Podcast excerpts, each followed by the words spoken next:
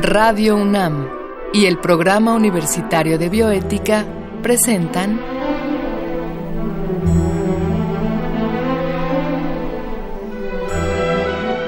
El Árbol de las Ideas. Arte, ciencia y filosofía para la vida. Con Paulina Rivero Weber.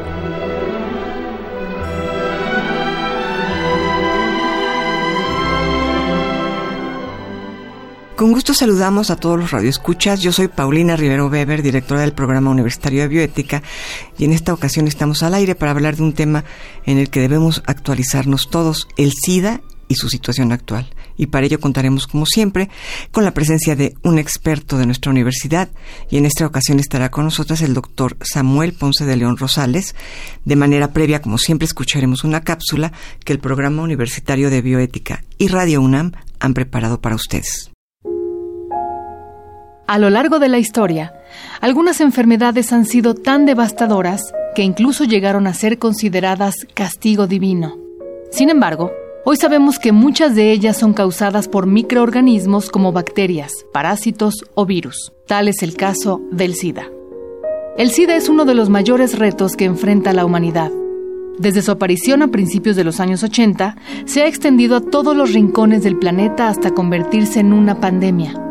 De acuerdo con datos de ONU-SIDA, 77 millones de personas contrajeron el virus desde el comienzo de la epidemia. De ellas, 35 millones fallecieron. Esta enfermedad ha puesto de manifiesto los mejores y peores aspectos del mundo globalizado en el que vivimos. Aunque se ha avanzado mucho en la comprensión del virus, las alternativas médicas para su tratamiento están lejos de ser accesibles. El SIDA sigue siendo un problema de salud grave en países pobres o subdesarrollados como el África subsahariana. Es importante distinguir entre VIH y SIDA. El VIH o virus de la inmunodeficiencia humana es el agente que infecta y destruye las células más importantes del sistema inmune. Para replicarse, el virus hackea las células introduciendo en ellas su propio material genético. A la larga, esto provoca que el sistema inmune se deteriore hasta dejar indefenso al organismo frente a otras infecciones. El SIDA o síndrome de inmunodeficiencia adquirida es la etapa avanzada de dicho deterioro y se caracteriza por las enfermedades oportunistas que atacan al organismo. En África, por ejemplo, la tuberculosis es la principal causa de muerte de las personas con SIDA. El VIH se transmite principalmente de tres formas. Una es tener relaciones sexuales sin protección con una persona infectada, así sean vaginales, anales u orales. Otra es la transfusión de sangre infectada, así como el compartir jeringas u objetos punzocortantes. Finalmente, el VIH también se puede transmitir de madre a hijo durante el embarazo, el parto o la lactancia. Un gran problema es que muchas personas no saben que son portadoras del virus y tras ser contraído pueden pasar entre 5 y 10 años antes de que se presenten los primeros síntomas. Los primeros casos de SIDA se registraron en Estados Unidos en 1981, al ser detectados varios episodios de neumonía y sarcoma de Kaposi en jóvenes homosexuales de Nueva York y San Francisco. Todos los pacientes presentaban inmunodeficiencia grave, lo que hizo sospechar a los investigadores que se trataba de un nuevo agente infeccioso. Poco después, se identificó un cuadro parecido entre prostitutas y usuarios de drogas inyectables. Sin embargo, no fue sino hasta 1983 que el virus fue aislado en el Instituto Pasteur en Francia. Se ha especulado mucho sobre su origen. Las investigaciones sugieren que apareció en África, donde habría pasado de una especie de simios al ser humano debido al contacto con sangre contaminada en actividades de cacería. Durante mucho tiempo, la incurabilidad y mortalidad asociadas al VIH contribuyeron a estigmatizar cada vez más a sus portadores. Pese a ello, el diagnóstico de esta enfermedad ya no equivale a una sentencia de muerte irreversible. Gracias al desarrollo de tratamientos con antirretrovirales, el VIH ha dejado de ser una enfermedad mortal. Hoy, los portadores de este virus tienen una expectativa de vida similar a la de una persona no infectada, siempre y cuando se apeguen al tratamiento con antirretrovirales. En México existen centros especializados tanto para realizarse pruebas de detección como para recibir de modo gratuito el tratamiento. Si sospechas que tienes VIH o si sabes que lo tienes, en la Ciudad de México puedes acudir a la Clínica Especializada Condesa, donde te brindarán orientación y apoyo. Les decía yo que está en cabina con nosotras el médico cirujano de la Facultad de Medicina de nuestra máxima casa de estudios, el doctor Samuel Ponce de León, quien es especialista en medicina interna y en enfermedades infecciosas y en epidemiología hospitalaria. Él ha escrito más de 400 artículos y capítulos del libro y ha coordinado una obra cuyo nombre es Efectos de la contaminación atmosférica en la salud, en el 2017. Y bueno, ¿qué les puedo decir? Es profesor de medicina, jefe de laboratorio de microbioma, coordinador del Programa Universitario de Investigación en Salud de la UNAM y del Seminario Permanente de Bioética de la misma Facultad de Medicina. Entonces yo le decía hace un momento que no sé a qué horas hace tantas cosas, pero pues gracias por tomarte el tiempo, Samuel, de estar con nosotros. Encantado de estar aquí contigo, Paulina, y con tu auditorio. Muchísimo gusto. Samuel, pues primero que nada, una pregunta muy elemental, pero conviene escuchar la definición de qué es el SIDA de labios de un experto. El SIDA es una infección eh, que eh, es ocasionada por el virus de inmunodeficiencia humana, que eventualmente evoluciona a condicionar una serie de limitaciones en el organismo que ha infectado y lo lleva a una disminución en sus capacidades de defensa. Es eh, la presencia de esta inmunodeficiencia condiciona la aparición de complicaciones infecciosas, neoplásicas, de muy diversa índole y características, y es lo que propiamente configura el síndrome de inmunodeficiencia adquirida. Entonces tenemos por una parte la infección por el virus de inmunodeficiencia humana, puede causar síntomas, pero son discretos. El virus en su evolución dentro del organismo que infectado lleva a una disminución de la capacidad de defensas por destrucción de células muy particulares y esto se manifiesta como complicaciones infecciosas y esto es propiamente el SIDA. Ok, ok. Ahora, de, su surgimiento a nuestros días, todos podemos ver que ha cambiado mucho la concepción tanto del SIDA como de lo que es un paciente sidoso, ¿no? Antes la gente le tenía mucho miedo, ahora sabemos bastante más, podemos incluir a gente que tiene SIDA en nuestra vida sin mayor eh, escándalo, digamos. Pero, ¿qué ha pasado con el SIDA? ¿Ya cuántos años son de, de su surgimiento hoy en día, Samuel? Bueno, pues el virus, la epidemia eh, inicia en 1981. 81. Entonces, eh, ha sido ya un largo recorrido desde entonces a la fecha en donde eh, primero hubo que estudiar y descubrir que se trataba efectivamente de un agente infeccioso, claro. descubrir que era un virus, eh, identificar que se trataba de un retrovirus, no se sabía que los retrovirus tuvieran capacidades para ocasionar lo que el VIH eh, causa, y luego establecer, a partir de que ya tienes identificado un microorganismo, tienes la posibilidad de establecer métodos de diagnóstico, y entonces tratar de elaborar eh, intervenciones farmacéuticas útiles para limitar el crecimiento de la infección y las complicaciones eventuales. Oye, tú dijiste retrovirus, pero perdón, ¿qué, es esto de un retrovirus? Pues es un virus que requiere de una enzima para transformar su RNA en DNA. Ah, Básicamente, de eso se trata. Ok, un eh, virus con esa especificación. Exactamente. Ahora, ¿en qué ha cambiado desde, desde 1981 a la fecha? Bueno, ha sido un largo camino.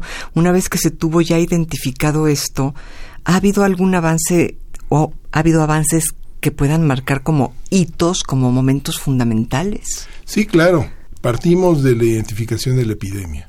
Claro. Que se dio por la ocurrencia de casos con neumonía muy característica ah, en pacientes que no tenían inmunodeficiencia aparente y la aparición también de grupos de pacientes con sarcoma de Kaposi. ¿No sabemos el origen? ¿No sabemos de dónde surgió este virus? Bueno, pues sí, claro, surge de África. Es un virus que originalmente se encontraba limitado a la transmisión básicamente entre eh, eh, simios y por circunstancias, características particulares de la convivencia, prostitución, de, prostitución de simias, digamos, me imagino o no. No, no, no, no lo describiría yo de esa manera. Eh, lo que pasa es que efectivamente... porque sí existe, ¿no? Sí existe en África esta actividad, ¿no? Ah, no tengo la menor idea. Terrible, pero... Lo que sí sé es que eh, la infección en los simios, que tenía una extensión determinada, se transmite en algún momento a ya poblaciones humanas. Y, y el virus adquiere capacidades para poder irse transmitiendo de humano a humano a través de la vía sexual. La infección de los simios a los hombres es fundamentalmente a través del contacto con sangre, con, a través de cacerías, de accidentes, de eh, la elaboración de productos de, a partir de los simios. Pero sí podríamos pensar que esta práctica que, que es tan terrible, pues, de, de, de tener, por ejemplo, orangutanas eh, captivas para, para su prostitución, algo que se nos hace terrible, pero bueno, que existe. También esto podría haber ocasionado en un momento dado la transmisión por vía sexual. Pues mira, no lo sé realmente. No me atrevería yo a asegurar que alguien se haya infectado por esta vía. Eh, no lo sé. Ok, ok. Pero viene de ahí, de los simios. Viene de los simios por sí se conoce por actividades de cacería básicamente, de preparación de alimentos, de toda esta convivencia que se da en la selva y se va extendiendo a diferentes lugares. La eh, infección llega a Haití.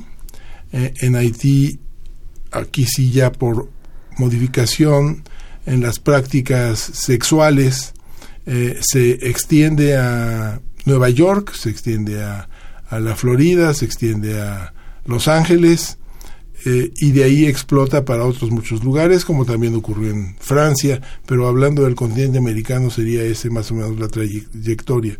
Ok, ok, de, de, de, África a Haití, a Estados Unidos y al resto del mundo. Y, al continente americano, porque el resto del mundo también tiene sus propias rutas de África a Francia, a Holanda, a Inglaterra, que tienen de hecho una gran eh, comunicación. Eh, de alguna manera, lo que hace que esto se presente de manera explosiva era también la frenética vida sexual que se llevaba en la década de los setentas y de los ochentas en múltiples ciudades, sin desde luego ninguna precaución, porque no había, eh, por lo menos en la percepción general de que hubiera que tener precauciones, porque no había infecciones con una prevalencia alta que representaran un problema epidemiológico significativo. Entonces, pues lo que conocemos de la historia a través de, de, fiestas eh, y de, de, cruceros, de vapores en diferentes lugares, todo eso. Mucha promiscuidad. Muchísima promiscuidad. Claro, claro. Ahora, es, esto es, digamos, el recorrido del virus en, en nuestro continente. En cuanto a los grandes hitos en la investigación, me imagino que habrá ciertas marcas en la investigación que, que la hayan hecho avanzar, ¿no? Entonces, uno es el, la descripción de la epidemia, dos es la descripción del agente infeccioso que causa el problema, tres es eh, la elaboración de las herramientas de diagnóstico para poder identificarla en la población. Okay. Eh, cuatro es la aparición de los tratamientos efectivos para VIH. El primero fue precisamente a finales de la década de los 80, la aparición del AZT, la acidotimidina. Aproximadamente a los 10 años del surgimiento. Un poco menos, como 7 años más o menos, 1987, 88. Y luego a este se van agregando otros eh, fármacos con capacidades cada vez más eh, fuertes para limitar la infección para limitar la, eh, la progresión de la infección y aparecen medicamentos que bloquean completamente la multiplicación del virus. Y esto nos lleva, eh, todos estos son hitos importantes, La aparición de los inhibidores de transcriptasa reversa, la aparición de los inhibidores de proteasa, la aparición de inhibidores de transcriptasa, y la combinación de estos permite dar tratamientos extraordinariamente efectivos y hoy sabemos, a diferencia de lo que ha ocurrido en las décadas previas, que la mejor opción que le podemos ofrecer a un paciente eh, individualmente es darle tratamiento en cuanto se diagnostica y darle tratamiento con una combinación de medicamentos que en general se toleran bien y se pueden tomar fácilmente.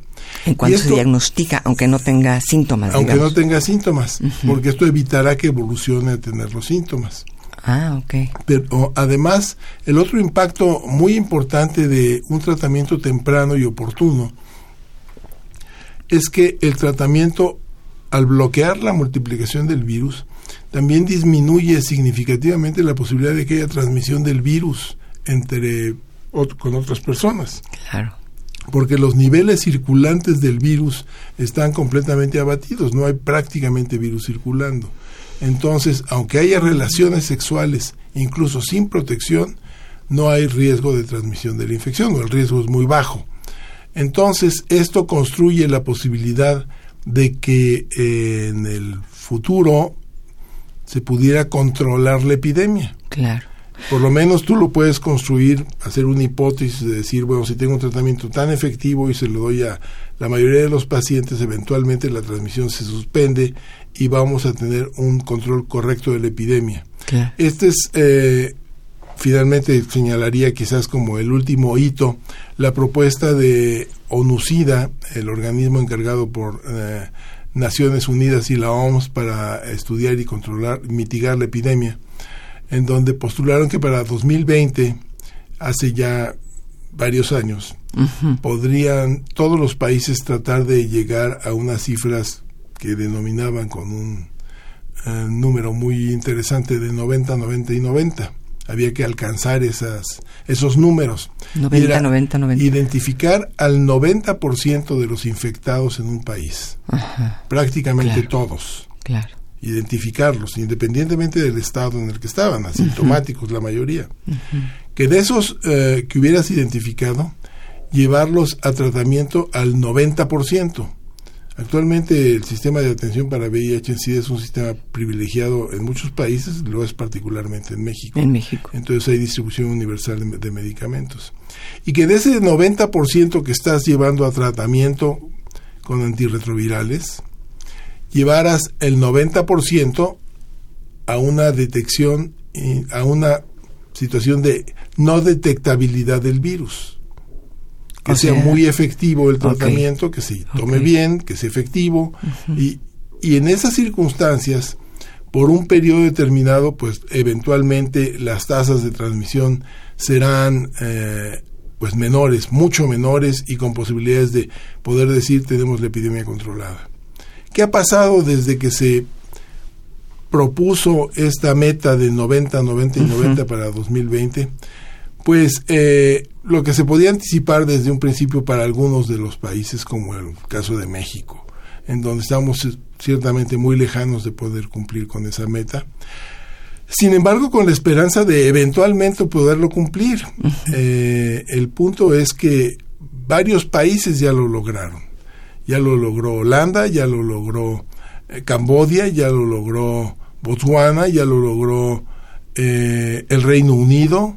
en menos de una decena de países ya lo lograron, hay otros que están cerca, está cerca eh, Alemania, etcétera, otro grupo de países. Pero se, adelantaron a la fecha propuesta, digamos. Bueno, lo que pasa es que más que adelantarse, la fecha, el límite era 2020. El límite. Sí, exacto, era la propuesta, haciendo uh, caso a una serie de consideraciones de que mientras más tiempo pase, va siendo más difícil poder tener todo el, control, el control sobre el SIDA. todo esto porque sigue creciendo la epidemia. Claro. La situación en nuestro país es, eh, yo diría que desafortunada, porque a pesar de que tenemos todos los elementos para poder llegar a esta situación, no lo hemos hecho y mantenemos una epidemia que describimos como estable, y así ha sido.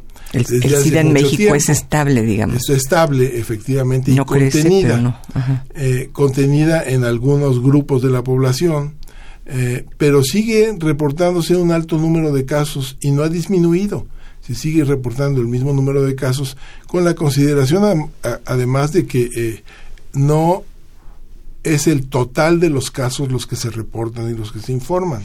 Claro. Podríamos tener una proporción significativa, quizás alrededor del 30%, de casos que no estamos viendo en los reportes oficiales. Claro. Entonces tenemos una situación complicada, a pesar de que podríamos tener todas las piezas del rompecabezas listas, Listo. pero no lo hemos sabido terminar de armar. Concretar. Ahora, es difícil porque tenemos un sistema de salud con una muy deficiente infraestructura. Tenemos pocos puntos de atención para salud en general en el país, tanto a nivel primario, hospitales de segundo nivel y hospitales de tercer nivel. Tenemos deficiencia de médicos, deficiencia de enfermeras, deficiencia de sistemas de apoyo para diagnóstico. Y entonces todo eso resulta en que finalmente Dificultan la labor, claro. Por eh, no lo hace posible, además de la heterogeneidad del sistema de salud. Tenemos Seguro Social, tenemos Seguro Popular, tenemos CISTE, tenemos Pemex y tenemos los que no tienen ninguno de estos Sí, sistemas. Entonces, exactamente. e- e- es muy complicado. Pero una persona que sospecha tener SIDA o que no sospecha, pero que, que no sabe y que quiere, pues, eh, cuidar su salud, digamos, sí tiene en México la posibilidad de acudir a hacerse un análisis, porque esto que me dices tú de que lo más importante es iniciar el tratamiento en cuanto se sabe que existe, lo ideal sería que todos los ciudadanos entonces nos hiciéramos el examen para estar, para llegar a este 90% de seguridad, ¿no? Y en México se puede, hay, hay, hay una estructura que permite a cualquiera hacerse el análisis del SIDA. Indudablemente. Múltiples sitios, desde luego las todas las instalaciones del Centro Nacional para el Control del SIDA. de Es gratuito. Todo es gratuito, desde luego a nivel de las instituciones de la seguridad social también. Es parte, yo diría que fundamentalmente el problema es de educación. Claro. Y no hemos tenido campañas consistentes para tratar de solucionar esto. Eh, y esto se agrega al problema de infraestructura de los servicios de salud. Sí, porque pareciera que se difuminó el SIDA, ¿no? De entrada había campañas muy fuertes, la gente tenía miedo y en los últimos años pareciera ser como si hubiera pasado a ser un problema menos importante. Incluso se habla de una posibilidad en cuanto a la vacuna, no sé qué tan real sea esto, ¿no? Sí, bueno, eh, apuntando en relación a la educación, que es una educación que tendría que darse muy formalmente desde, yo diría que el quinto, sexto año de primaria, Claro. desde luego intensamente en secundaria y en preparatoria, en todas las escuelas del país, para todos los niños de, de- de- de México. Que se hablara de educación sexual, que se hablara Claro. de protección para tener una actividad sexual, y esto desde luego, de hecho va de la mano con los embarazos de adolescentes. Tú ves que el problema de embarazos adolescentes sigue siendo grave en México, entonces este es un poco van en líneas paralelas la transmisión por VIH y, y también Falta educación sexual. falta de educación sexual, falta de educación al público también de decirle cuidado, esto sigue existiendo, Claro. es un problema. Este, efectivamente, hoy los pacientes no se mueren al cabo de 12 o 18 meses, que era lo que ocurría los Al primeros principio. años de los 80, los primeros 10 años de los 80, veíamos a un paciente y lo que le podíamos dar era muy poco en términos de eh, poder modificar su evolución. Hoy el tratamiento es extraordinariamente efectivo. Pero ¿para qué llegamos al tratamiento si se puede evitar la infección y no llegar a necesitar tratamiento? Y para esto tienes que tener muy claro que eh, tú eres responsable de tus actividades Claro. en el ámbito sexual y que tienes que establecer eh, cuáles son las barreras que vas a utilizar para no infectarte. Y no solo de VIH, puede ser sífilis, que es una Claro. epidemia secundaria que está creciendo nuevamente a nivel global, también ¿Ah, sí? en México, eh, y de otras infecciones. Gonorrea, por ejemplo, que puede ser incluso una infección multiresistente, ya hablaremos en otro momento de esto. Eh, pero hay una larga lista de infecciones de transmisión sexual que se pueden evitar utilizando correctamente el condón. Claro. Y es algo que tendremos que seguir insistiendo en la utilización del condón y que eso previene también embarazos en adolescentes. Claro, sí. Entonces, ¿Y por qué se ha, por qué se ha detenido esta campaña eh, que hace tiempo, hace unos años, yo recuerdo que, bueno, se regalaban condones, ¿no? Así Este, es. Bueno, yo siento que ha venido efectivamente disminuyendo la ola de interés Yo siento que es parte de responsabilidad, desde luego, de, de las instituciones públicas, tendrían que mantenerse mucho más atentas a esto. Eh, pero es un poco lo que pasa a nivel general. Las, eh, el tiempo del gobierno en los medios de comunicación pasa casi como de, de las 10 de las 11 de la noche a la 1 de la mañana, ¿no? este y, y son anuncios ocasionales y además poco efectivos en transmitir el mensaje. Tú no puedes comparar el éxito que tiene una refresquera con el éxito que tiene la Secretaría de Salud anunciando condones. Sí. sí. Si no, no, invierten la misma cantidad de dinero en su publicidad, definitivamente ni, ni pueden hacerlo. Hay múltiples circunstancias, entonces se trata de sumar todos los factores que pudiéramos tener, pero con una participación ciudadana muy responsable, claro. muy eh, ubicada en lo que representan los riesgos y que tienen que participar en esto. Claro. Porque actualmente, y seguimos viendo pacientes en el consultorio, jóvenes con niveles de educación muy altos que llegan con una infección por VIH reciente. Eh, y, y, y, ciertamente el escenario es completamente diferente a lo que ocurría hace 30 años, porque hoy le podemos garantizar que si su apego al tratamiento va a ser óptimo, no va a tener problemas en los próximos 50 años. Qué maravilla. Este, pero no es el objetivo porque efectivamente sí podría tener, ay, se desarrollan otro tipo de complicaciones, etcétera. Este, y bueno, tendrá que estar medicado y consciente claro, de que tiene una claro. infección este, pues que adquirió claro. por un descuido. Por un descuido tan absurdo. Pues bueno, yo creo que el, el programa nos ha llevado a hablar de la responsabilidad tanto individual como social en torno al tema del SIDA, pero inevitablemente salió el tema de las vacunas. Y bueno, queridos amigos, pues se nos acabó el tiempo y yo quiero agradecer al doctor Samuel Ponce de León que en su apretadísima agenda haya venido aquí a, hablar con nosotros. A ustedes les agradezco haber escuchado el programa y como siempre gracias a Marco Lubián, nuestro productor, en controles técnicos Susana Trejo. Escuchamos la voz de Gisela Ramírez en cápsulas cuyo guion contó con la adaptación de Andrea González a textos originales de Diego Dionisio Hernández. Se despide usted su amiga Paulina Rivero Weber.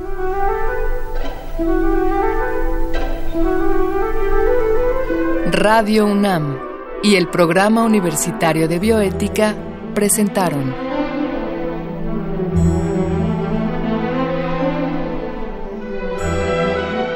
El Árbol de las Ideas. Arte ciencia y filosofía para la vida. Con Paulina Rivero Weber.